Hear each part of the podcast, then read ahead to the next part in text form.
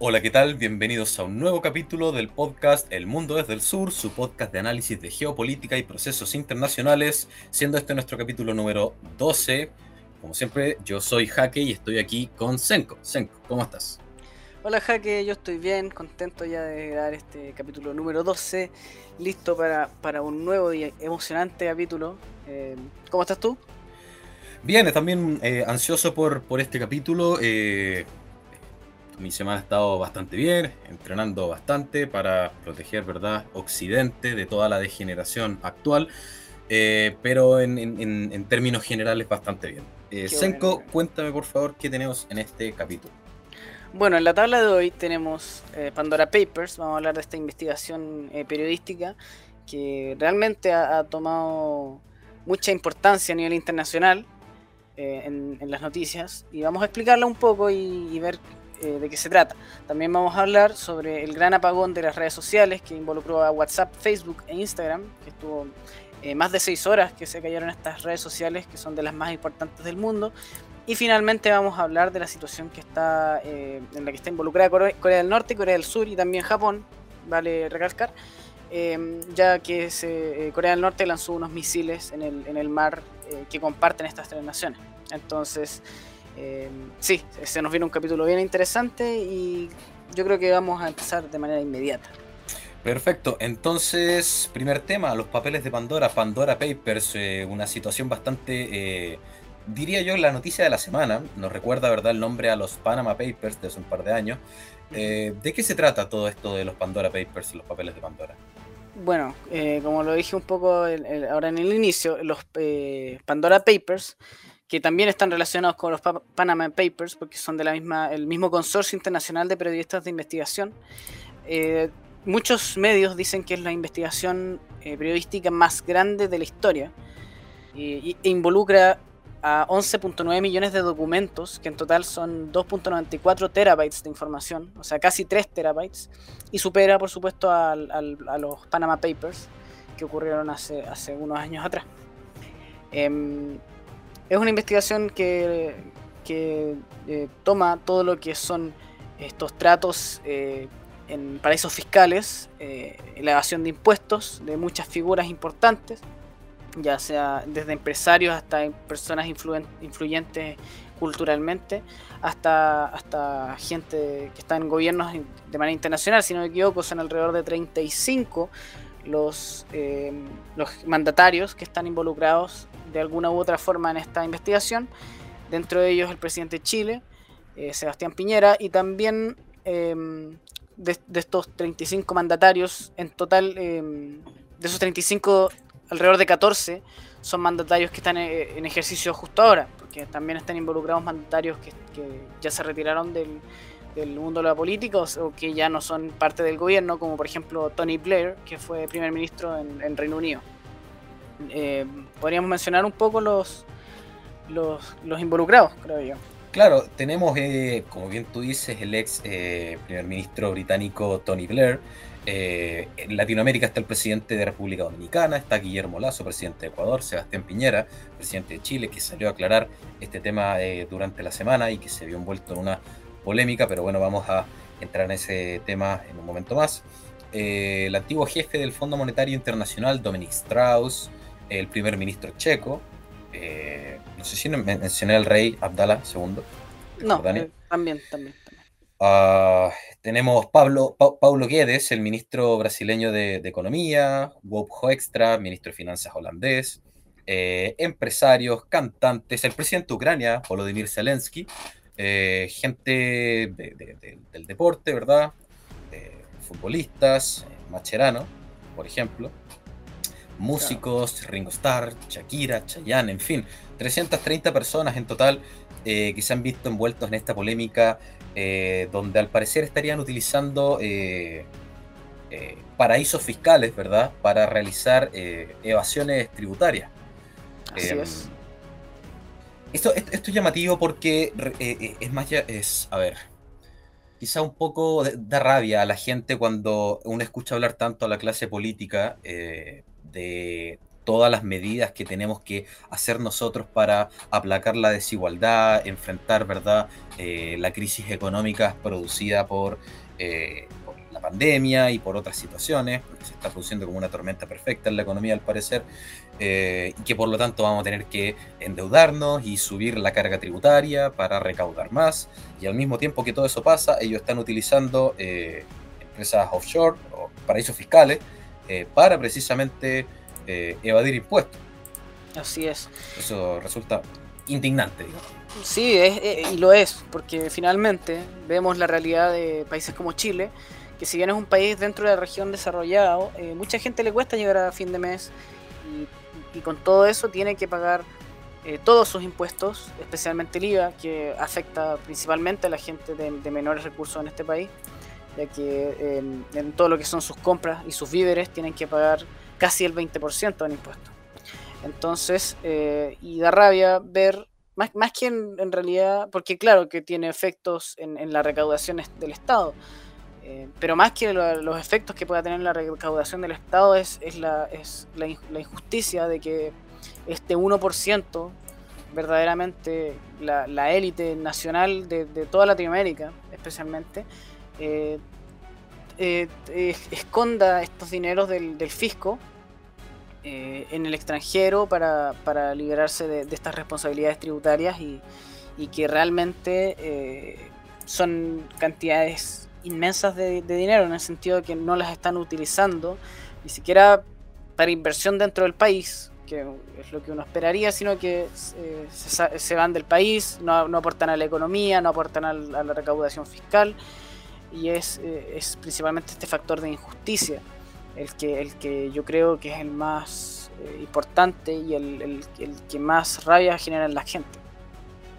Así es, eh, para la gente que no sabe, que quizás debimos haberlo explicado al principio, pero bueno, un paraíso fiscal es, verdad, a ver, Sebastián Piñera, por ejemplo, tiene residencia en Chile, vive en Chile, debería tributar en territorio chileno, sin embargo, los paraísos fiscales son territorios donde eh, existen ventajas fiscales y tributarias eh, para la creación de sociedades mercantiles, por ejemplo. Eh, no solamente pagan muy pocos impuestos en esos países, sino que también existen ventajas jurídicas, como por ejemplo proteger la identidad de, las personas que firman estos contratos. de manera que ellos terminan evadiendo impuestos en los países donde residen, haciendo estos tratados en países que les ofrecen estas eh, ventajas. Así es. Eh, esta investigación, como ya le dijimos, lo lleva a cabo el eh, Consorcio Internacional de Periodistas de Investigación. Y hay algo que me llama bastante la atención, Senko, porque, a ver, sin perjuicio de que es evidente de que aquí existe un atentado a la ética, ¿verdad? Existe, no siempre irse a un paraíso fiscal es algo ilegal, ojo. Claro. Y esa es una de las excusas que, que utilizó Sebastián Piñera, Guillermo Lazo. Em, ellos dicen que está todo en ley. Ya, perfecto. No, no, me consta que eso sea así, eso tiene que investigarse y, en eso está precisamente en este momento que se abrió una investigación por parte de la Fiscalía de Chile. Em, pero no es ético, por lo mismo que comenzábamos, conversábamos hace un rato que estén haciendo estas eh, firmas en paraísos fiscales mientras le dicen a la gente que ellos van a tener que subirle los impuestos, mientras el precio del combustible está por las nubes, eh, el impuesto al combustible es altísimo en Chile y tantos otros impuestos. Claro, esto es totalmente injusto, la verdad. Eh, y, es entendible que, que de rabia, que la gente que apenas tiene tenga que pagar todos sus impuestos y que la gente, que esta gente hay muy, muy, poca gente que uno podría decir que le sobra plata, pero es que realmente eh, estamos hablando de miles de millones de dólares eh, que solamente los, los quieren esconder. para mí es una, demuestra una tremenda avaricia en ese sentido. Yo no tengo nada contra la gente que tenga más o que en base a su esfuerzo eh, haga surgir al país, al contrario, son, los motores de la producción del país y del desarrollo económico. Pero este, actos como estos eh, son totalmente lo contrario al, ideal de, lo que es la, empresa y la iniciativa privada. Así es, en relación al caso de Sebastián Piñera, que es el que más nos compete por ser eh, el presidente de Chile, ¿verdad?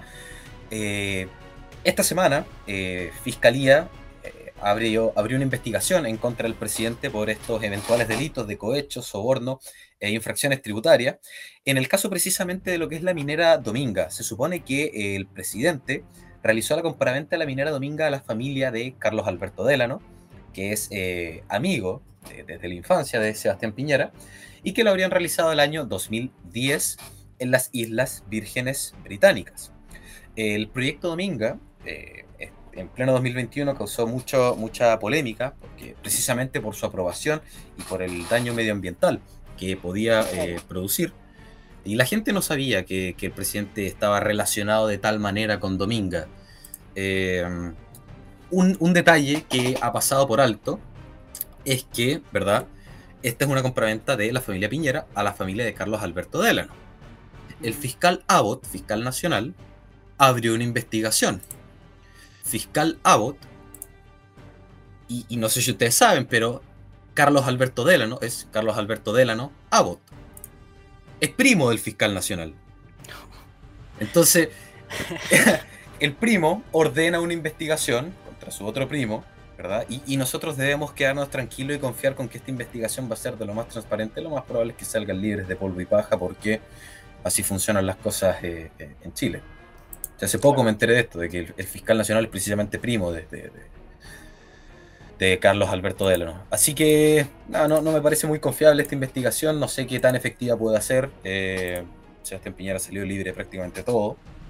Claro. Otro, otro, hecho bien importante aquí en el, caso es que en ese mismo lugar donde se está mm, llevando a cabo el proyecto Dominga, este mm, ahí también se rechazó un proyecto, si no me equivoco, de carácter también minero, eh, en esa zona, en el primer gobierno de Sebastián Piñera, ya que se, usó el argumento de que ese era un, lugar protegido medioambientalmente, o que, eh, o que el objetivo era que ese lugar permaneciera protegido medioambientalmente. Si bien no tiene protección, por así decirlo, de jure, eh, en, ese momento se le, quiso dar una protección de facto y ahora están, eh, se está alegando, y con ciertos argumentos que a mí me parecen relativamente válidos, de que en realidad se, impidió ese proyecto previo en, el lugar para dar paso al proyecto Dominga y para eventualmente este, lograr este, este trato que tiene mm, el presidente Sebastián Piñera con, el choclo que le dicen al señor Delano. Bueno, eh, dirigiéndome quizás un poco más a, qué es este consorcio internacional de periodistas de, investigación, ICIJ por sus siglas eh, en inglés, me puse a buscar quién, quién financia esto. Porque me llamó la atención algo, eh, los que estamos siempre en temas de las relaciones internacionales y de la geopolítica, sabemos que existen ciertos centros financieros internacionales, ciertos países donde se ha concentrado eh, la, actividad financiera. Me llama la atención que dentro de esas 30, 330 personas aproximadamente de la investigación no aparezca absolutamente nadie de eh, Israel, nadie de Estados Unidos y ni de todo el mundo de Wall Street, ¿verdad? Eh, me, llama la atención, por lo tanto yo me puse a buscar ¿Quién financia a este conglomerado? Bueno, de acuerdo a una declaración que dieron, eh, el conglomerado es más transparente que cualquier medio de comunicación, aseguran. Eh, y cuando tú ves la, matriz de los, de los donantes, entre las numerosas asociaciones que, sostienen este consorcio de, periodistas de investigación, se pueden observar, por ejemplo, dos fundaciones eh, promovidas por la familia Rockefeller, eh, grupo muy polémico. Eh, en todo el mundo, todo el mundo conoce lo que los Rockefeller en, por qué son famosos. Y también es financiado por la tan conocida Open Society Foundation de George Soros. Así que al parecer esta gente de sombreritos pequeños y narices alargadas están metiendo su mano en esta agrupación internacional de de, investigadores, ¿verdad? De, periodistas de investigación. No estoy diciendo que lo que ellos están sacando a la luz sea falso. Lo que pasa es que yo nunca me confío de dónde esta gente, Rockefeller, Rothschild, Soros, meten sus manos. Claro. Así que nada, ellos son los que financian esta agrupación en gran parte, no solamente ellos, pero en gran parte. Ah, y me llama la atención de que justamente no haya ninguna persona de estos grandes centros financieros que haya sido acusada en estos 11,9 millones de documentos. Eso me, resulta un poco sospechoso. Concuerdo contigo en, el sentido de que en, una investigación tan tan grande, eh, estas figuras de la de lo que podríamos llamar la si, si le queremos dar un nombre un poco hiperbólico, eh, la, oligarquía internacional em, no se hayan visto involucradas y claro, Estados Unidos no y, tampoco Israel en, forma general, así que em, no, me, no, me, parecería raro que, haya por lo menos una especie de información este, entre, entre esta institución del Consorcio Internacional de Periodistas y ciertas personas influyentes para no ser pillados o en, otro sentido eh, también el,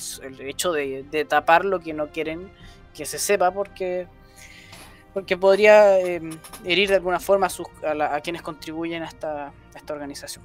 Pasemos al siguiente tema eh, del apagón de WhatsApp. Vamos nomás, no me queda nada en el tintero. Pasemos al segundo tema, que fue, ¿verdad?, este gran apagón de redes sociales que ocurrió hace aproximadamente una semana. Las redes sociales relacionadas al empresario eh, Mark Zuckerberg, eh, Así es.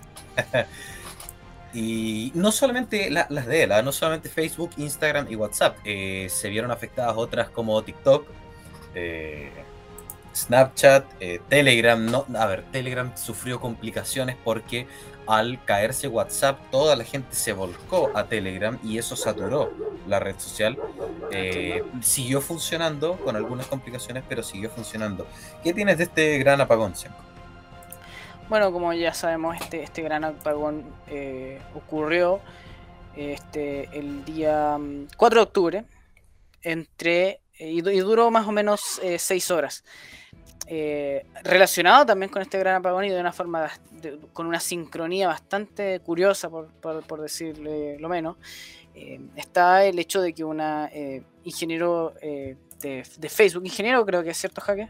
Así es, informático informático, claro, informático de Facebook, eh, empezó a, hablar públicamente en contra de, la compañía, especialmente centrada en Instagram, eh, hablando de que eh, Instagram es una red social muy tóxica para la gente joven, especialmente para los adolescentes, y que Facebook tenía conocimiento de esto y que no tomaba cartas en el asunto, no trataba de hacer que, que, esta red social fuera un, lugar más sano para la juventud, porque eh, podía resultar este, eh, contraproducente para los, para los intereses económicos de, esta empresa. Bueno, relacionado también con, el, con la caída de, Facebook, de Instagram y de WhatsApp, eh, estuvo también el, hecho de que, de que, claro, cayeron, en la bolsa cayó Facebook y Mark Zuckerberg perdió miles de millones de dólares, si no me equivoco. Una, una, cifra tremenda. Voy a buscar bien el, el dato por mientras, pero, pero sí, eh, afectó el bolsillo de Mark Zuckerberg en tremenda manera. Yo creo que relacionado también con esta noticia, hay que abrir los ojos un poco de, los negocios que ha hecho eh, Mark Zuckerberg em, a la hora de, de por lo menos, si, es que no es un monopolio de las redes sociales, es, una tremenda... Eh, tremendo control del mercado porque tiene Facebook, que generalmente es usado por gente más mayor, tiene Instagram, que es donde se concentra la juventud, y tiene WhatsApp, donde está eh, todas las personas. Y además de que, em, bueno, sí, básicamente todas las personas. Y además de que em, son de, naturalezas distintas. Uno podría decir que Facebook e Instagram no son tan diferentes, pero WhatsApp es una, es una app de mensajería. Entonces, eh, al producirse esta concentración de la presencia de Facebook eh, dentro del, del, mercado de las redes sociales podemos ver cómo por una caída de Facebook, no solamente cayeron también WhatsApp e Instagram, sino que como fue una caída tan, tan masiva en, cuanto al mercado de las redes sociales, terminó afectando a, otras compañías que poco tenían que ver al, respecto. Claro, eh, en relación al tema del poder de, todas estas eh, redes sociales, llama bastante la atención y yo creo que mm, por más que sean empresas privadas no se les puede considerar como cualquier otra empresa, deben estar en un régimen jurídico distinto y deben estar reguladas también porque ya demostraron eh, el papel que pueden jugar, por ejemplo, en las elecciones en un país, en una potencia mundial. Veamos, por ejemplo, el caso de Donald Trump. Donald Trump fue bloqueado de las redes sociales de Mark Zuckerberg eh, bueno, de Facebook, de Twitter, no es de Zuckerberg, pero también eh, fue bloqueado de Twitter, eh, Snapchat, Facebook, Instagram. eso afectó la candidatura de Donald Trump a la reelección. Finalmente terminó perdiendo. Estas redes sociales implícitamente sus dueños dijeron que ellos sentían en esas elecciones que tenían que jugar un rol en favor de la democracia en parte implícitamente justificando su intervención y deben estar en un régimen distinto, digo yo, porque siendo empresas privadas, han llegado a tal nivel de influencia en la sociedad que se puede decir que estarían de facto privatizando el espacio público. Ya uno no puede imaginarse una candidatura presidencial sin redes sociales. Exacto. Un, un candidato que no tenga redes sociales perdió, no existe por más que tenga las mejores cuadrillas en la calle y reparta volantes y, salga en la franja en televisión, la franja afecta muy poco a la decisión de voto. De hecho, la gente la ve hoy en día como para reírse y para hacer memes. Eh, pero una persona con un mal equipo de redes sociales simplemente perdió. Y en el caso de Donald Trump, lo bloquearon derechamente redes sociales. Todavía no le devuelven sus cuentas en algunos casos.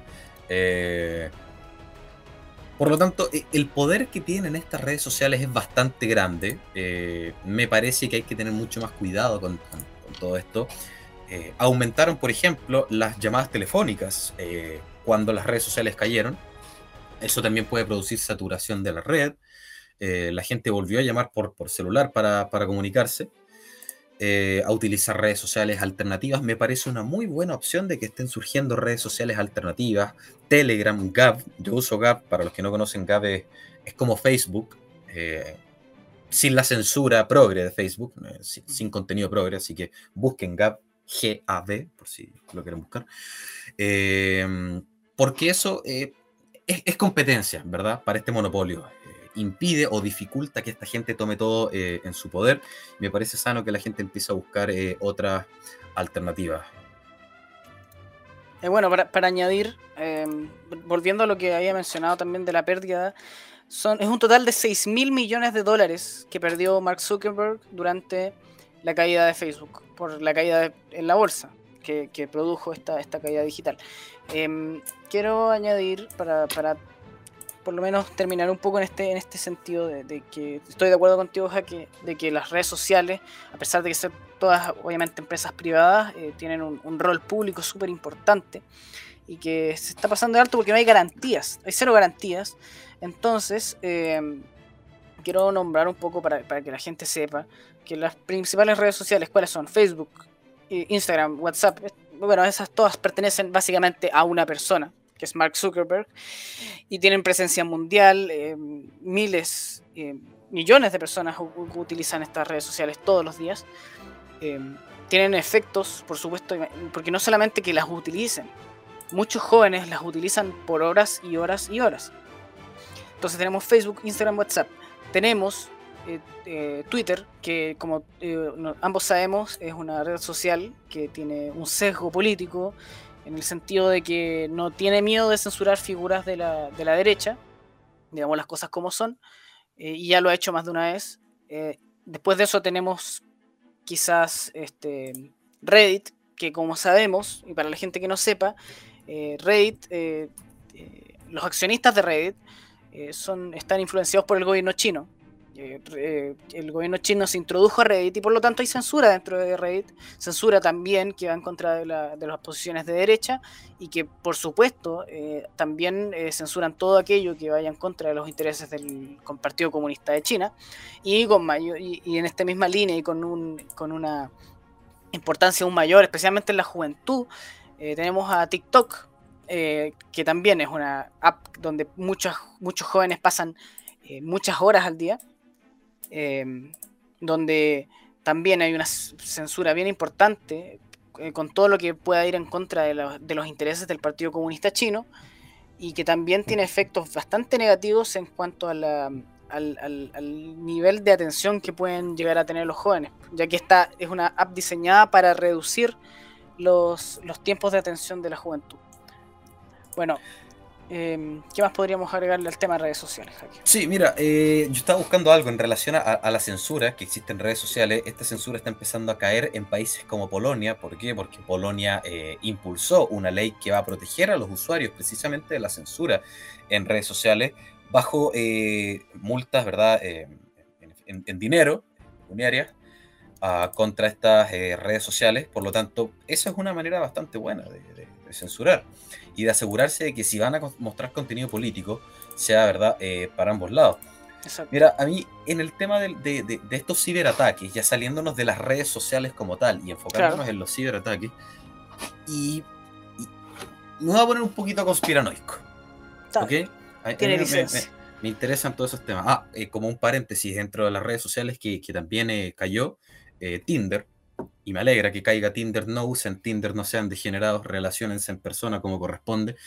Ah, y, y, oye, yo hace unos días escuchaba precisamente un tipo que estudia todo este tema de las redes sociales y decía, eh, y es pro-occidente, nuestros jóvenes, nuestras generaciones que vienen están bailando y haciendo lip sync, ¿verdad? Moviendo la boca en TikTok, mientras China se está adueñando de todo Occidente. Pero bueno. Sí, em, sí me voy a poner un poquito conspiranoico porque yo recuerdo, eh, y, se viene, se, habló durante una década aproximadamente, gente como Bill Gates, como Barack Obama y distintas personalidades que hablaron siempre de, ojo, un futuro apocalíptico, la destrucción de la humanidad, no, no, sería eventualmente por una bomba nuclear. Y ellos decían que había que dejar de preocuparse del armamento nuclear.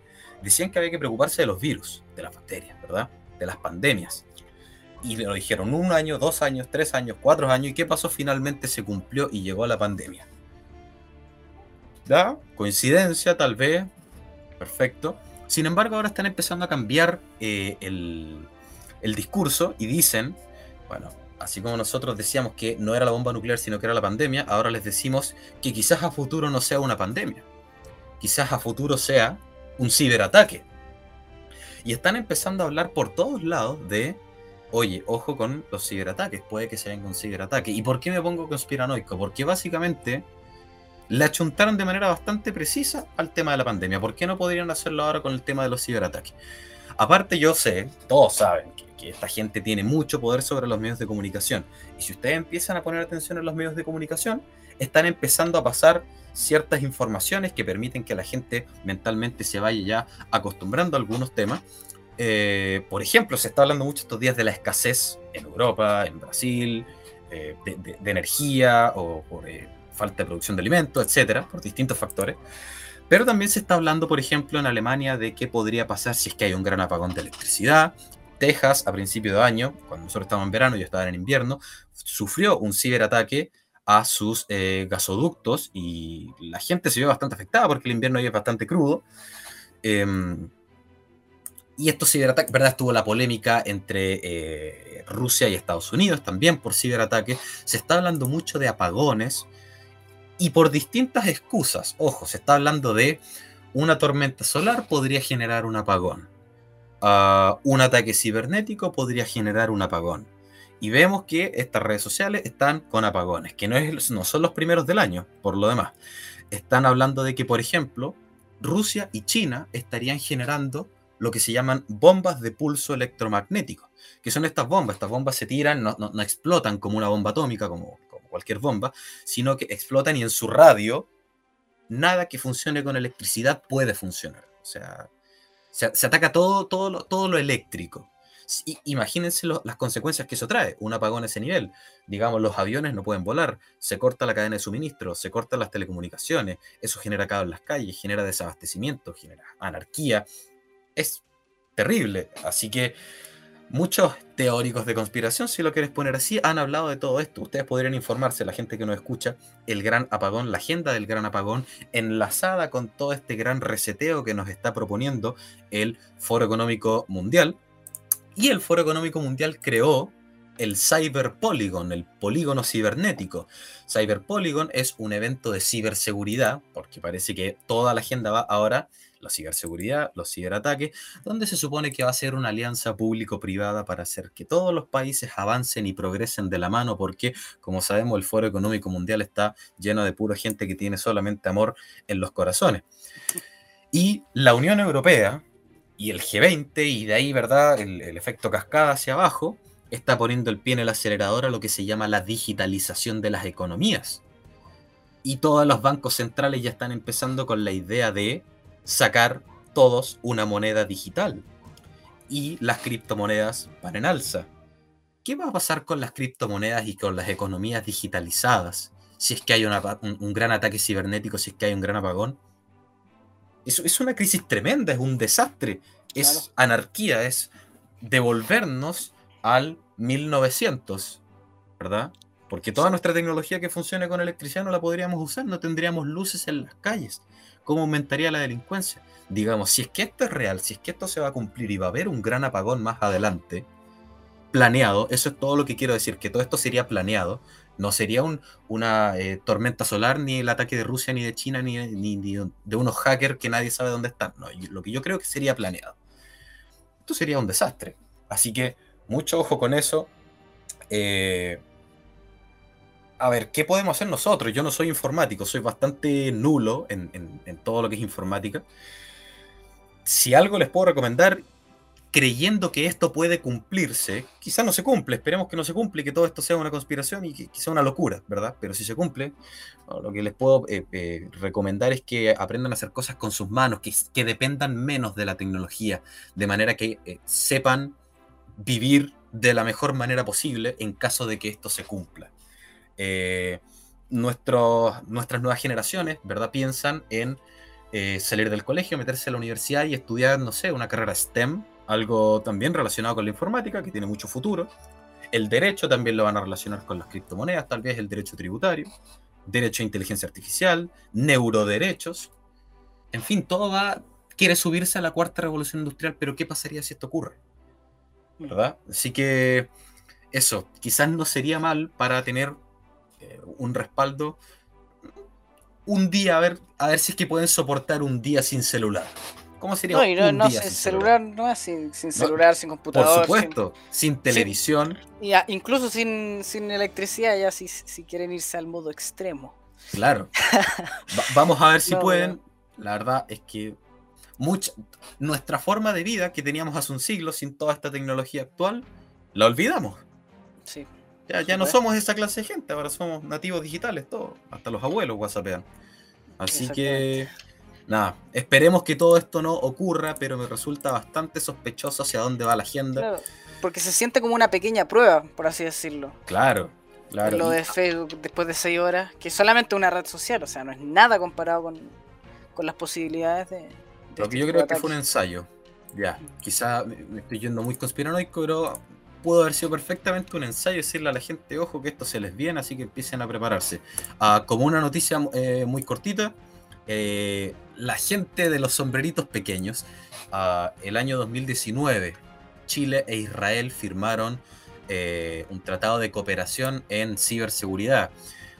A ver, seamos muy sinceros, Israel nos pasa por encima en informática, en ciberseguridad y en toda la agenda de defensa. Es impresionante la capacidad que tienen.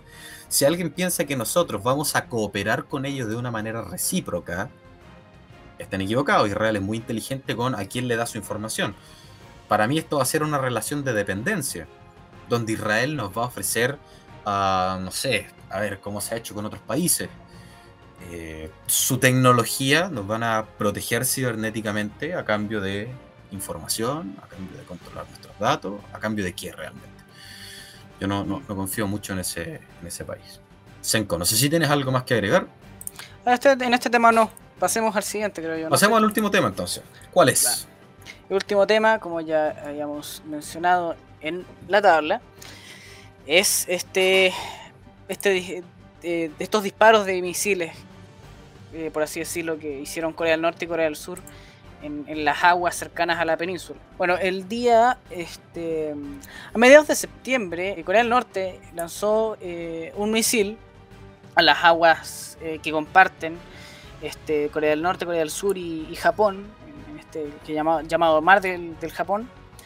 Eh, y tres horas después, claro, eh, Corea del, Sur lanzó a, su vez eh, sus misiles. Los, misiles, el, problema que existe aquí es que Corea del Norte, si bien este, este, esta, esta carga no era nuclear, Eh, Corea del Norte tiene capacidad nuclear, es una, no sé si decirle potencia nuclear, pero es, una nación que tiene armas nucleares. Eh, pero Corea del Sur obviamente no, no, posee armas nucleares. Depende un poco en ese sentido de la, de la defensa estadounidense eh, como potencia nuclear aliada de, Corea del Sur. Este ataque es bien importante porque es el primer ataque, o bueno, más que un ataque, que es, una prueba de misil, pero este, esta prueba de misil es, muy importante ya que es la primera que ocurre dentro del gobierno de Joe Biden. Como sabemos, hasta hace un par de años, eh, si bien Corea del Norte siempre ha sido bastante impredecible y bastante, y bastante mm, agresiva en su política exterior, Em, hasta hace un par de años habían mejorado un poco las relaciones entre Corea del Norte, Corea del Sur y también entre Corea del Norte y Estados Unidos. Em, como sabemos, eh, eh, eh, Donald Trump fue el primer presidente estadounidense en pisar este, y en entrar en Corea del Norte después de, bueno, desde, la guerra de Corea. Y creo que la historia, si no me equivoco. Em, este, y también en las últimas Olimpiadas, Corea del Norte y Corea del Sur compitieron bajo la misma bandera, de una, bandera unificada de Corea. Eh, sin embargo, al parecer, eh, Corea del Norte está volviendo a su estrategia hostil en contra de tanto Corea del Sur como en contra Estados Unidos y Japón. Eh, yo creo que también bajo la seguridad de una China mucho más potente y que puede hasta cierto punto defenderlos o puede, o puede eh, cuidarle las espaldas en ese sentido. Yo creo que eso es lo que ha aumentado un poco la confianza de Corea del Norte de, hacer estas, estas pruebas nucleares y además sabiendo que Joe Biden no es un presidente em, como lo era Donald Trump, que si bien fue muy criticado especialmente por su política internacional, ahora vemos que la de Joe Biden no es mejor que la de Donald Trump, ha cometido muchos errores. Eh, Em, especialmente como ya hablamos del tema de Afganistán, el cómo cayó Afganistán ante el talibán. Em, y, es un presidente también bastante inestable, hablando de manera bien, bien honesta, eh, psicológica y psiquiátricamente. Joe Biden no está, muy mal. Eh, muchos medios estadounidenses tratan de desviarle esta información y de tratar de poner a Donald Trump como un presidente inestable. Sin embargo, eh, está bastante claro, especialmente en muchos discursos donde Joe Biden no solamente se da por las ramas, porque es natural irse por las ramas a veces, em, pero donde Joe Biden realmente habla eh, delirios, francamente, habla, eh, como un hombre este, ya en, cierta demencia. Es, hasta, es bastante triste y bastante peligroso que el, presidente de Estados Unidos, que la, la figura política más importante del mundo hasta, hasta ahora aún, em, actúe o, tenga esta inestabilidad eh, psicológica, psiquiátrica. No sé qué opinas tú, Jaque. Mira, yo creo que fuiste bastante amable al decir que la política exterior de Joe Biden no es mejor que la de Trump, porque yo diría que lo que está haciendo Joe Biden es derechamente un desastre. A ver, Donald Trump, eh, después de muchos gobiernos, fue el primer presidente en reunirse con el mandatario de Corea del Norte. Eh, limitó a Corea del Norte, poder, si se puede decir de una manera, hizo que Corea del Norte bajara el tono. O sea, Corea del Norte estaba de una manera muy agresiva y eh, se dieron cuenta que con Donald Trump eso no iba a funcionar. Y ahora Corea del Norte volvió eh, a, ¿verdad? a lanzar misiles.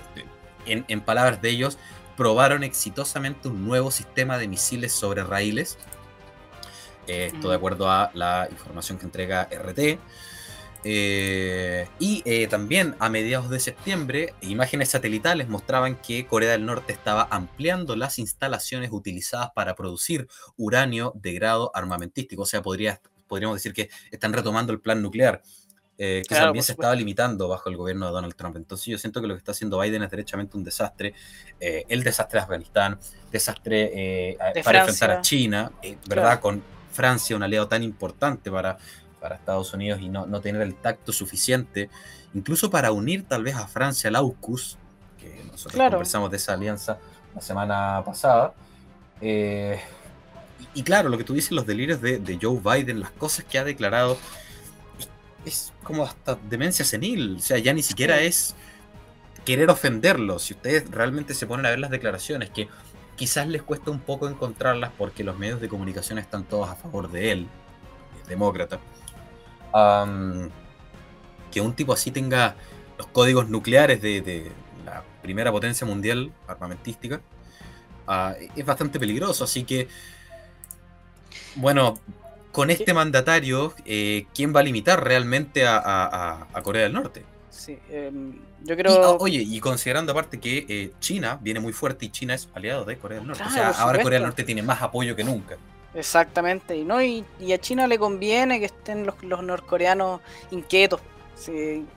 Eh, eh, al final, Norcorea hace lo que China, para guardar un poco su, su, su, posición internacional y un poco el, respeto, porque claro, Corea del Norte es más no tiene el respeto internacional que tiene China. Entonces, para poder, por, así decirlo, eh, golpear la mesa, utilizan a, Corea del Norte.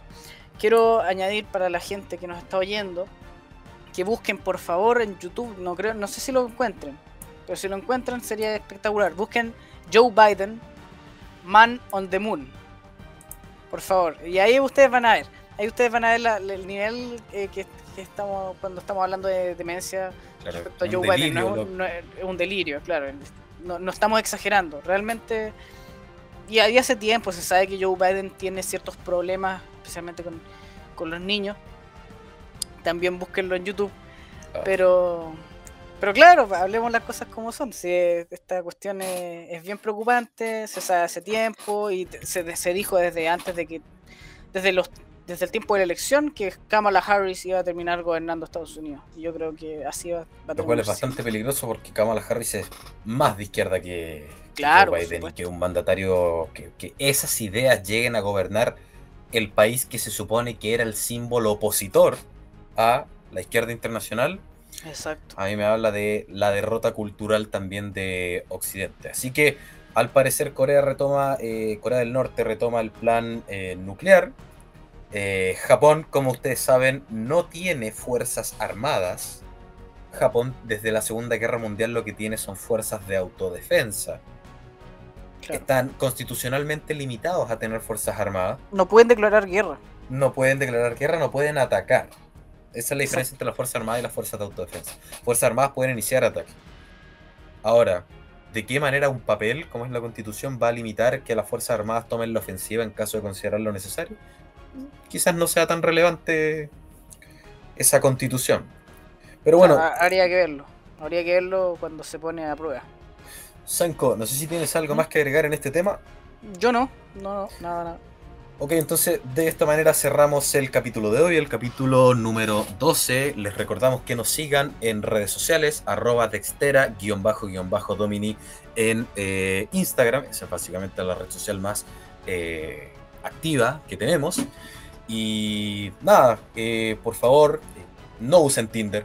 No, no, no usen Tinder, no sean eh, degenerados. ¿Para qué van a usar Tinder? hagan ejercicio, salgan a correr, levanten peso, dejen de comer azúcar. nada, lean libros basados, hace bien leer. Lo mismo que les dijimos hace un rato, de, traten de vivir un día sin, sin, sin electricidad, sin tecnología. A ver, reemplacemos, no un día, seis horas de celular por seis horas de un libro y haciendo ejercicio. Su vida va a ser mejor y necesitamos que sea más físicamente fuerte y mentalmente culto para hacer los cambios que realmente Occidente y nuestros países necesitan. Básicamente eso. Nos vemos en el próximo capítulo. Adiós. Adiós.